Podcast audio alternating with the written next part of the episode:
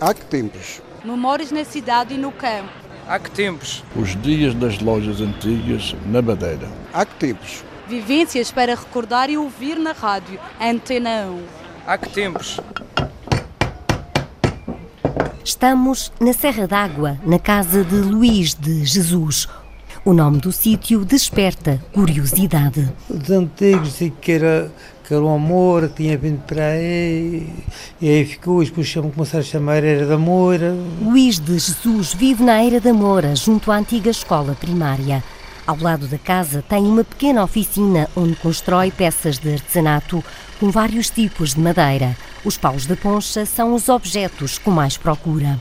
Comecei numa, numa brincadeira com isto, depois fui andando e fui fazendo. Através dos poncha, tinha colher de pau, eu tenho o, o aldear a amassar, a banca de sapateiro, várias peças. Aqueles aldeirinhas como antigamente, antes de, de haver a, lu- a luz e tudo, havia, ia comer para a comida e era em, madeira, em coisa de madeira, não havia, não havia outras coisas.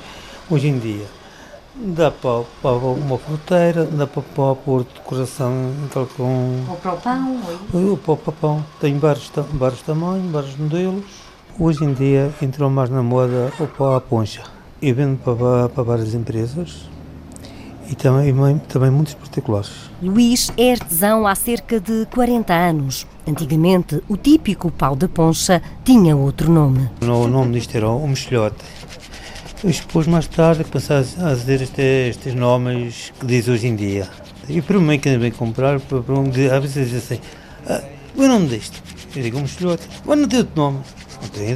Quando começou, Luís fazia todas as peças à mão. Era tudo à mão, eu antigamente era tudo à mão que fazia, os pais da poncha. Mas e comecei a ter paus da poncha tra, trabalhados, em ser à mão, e tinha os mãos. E, mas o, o cliente que queria era um pau que fosse bem rachadinho, que que a mão nunca fica tão bem, bem pronto. E então comecei a deixar a fazer o trabalho à mão para começar do, com isto desta maneira. Hoje, Luís trabalha com a ajuda de várias máquinas. Mas as colheres de pau ainda são feitas à mão. Isto não vai nada a máquina, isto é tudo, tudo manual. Este- este por acaso- esta? Ora, este são de louro, De loureiro? de loureiro. São, às vezes, peças de madeiras que já que não que são limpadas das árvores e andam eu, eu penso, Com outras madeiras da ilha, Luís molda diferentes peças. isto é madeira de tilha, estes pés é ursa e a parte da tilha. Pronto, isto, hoje de banco é mais o madeirense que procura, porque o continental para levar, ele às vezes quer levar, mas tem que tirar os pés e os pés têm submetidos à força. Eh, mas às vezes sempre consegue tirar e às vezes, e às vezes arranja, mete, eh, põe o pão pronto sem meter os pés. Nas pequenas peças, como os chaveiros com miniaturas de pau de poncha, o artesão tem a ajuda da esposa, Encarnação Andrade. Desde que ele começou a fazer, eu sempre eh, comecei a tentar a fazer alguma coisa.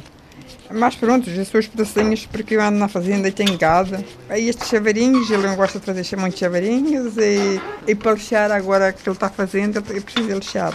O que é que ainda cultiva? Eu fico e cultivo eh, e planto tudo, planto milho, planto muitas cebolas, eh, ervilha, favas e, e tenho ovelhas, e tenho cabras. Encarnação e Luís passam os dias por entre os campos e as peças de artesanato na oficina na Eira da Moura, na Serra d'Água.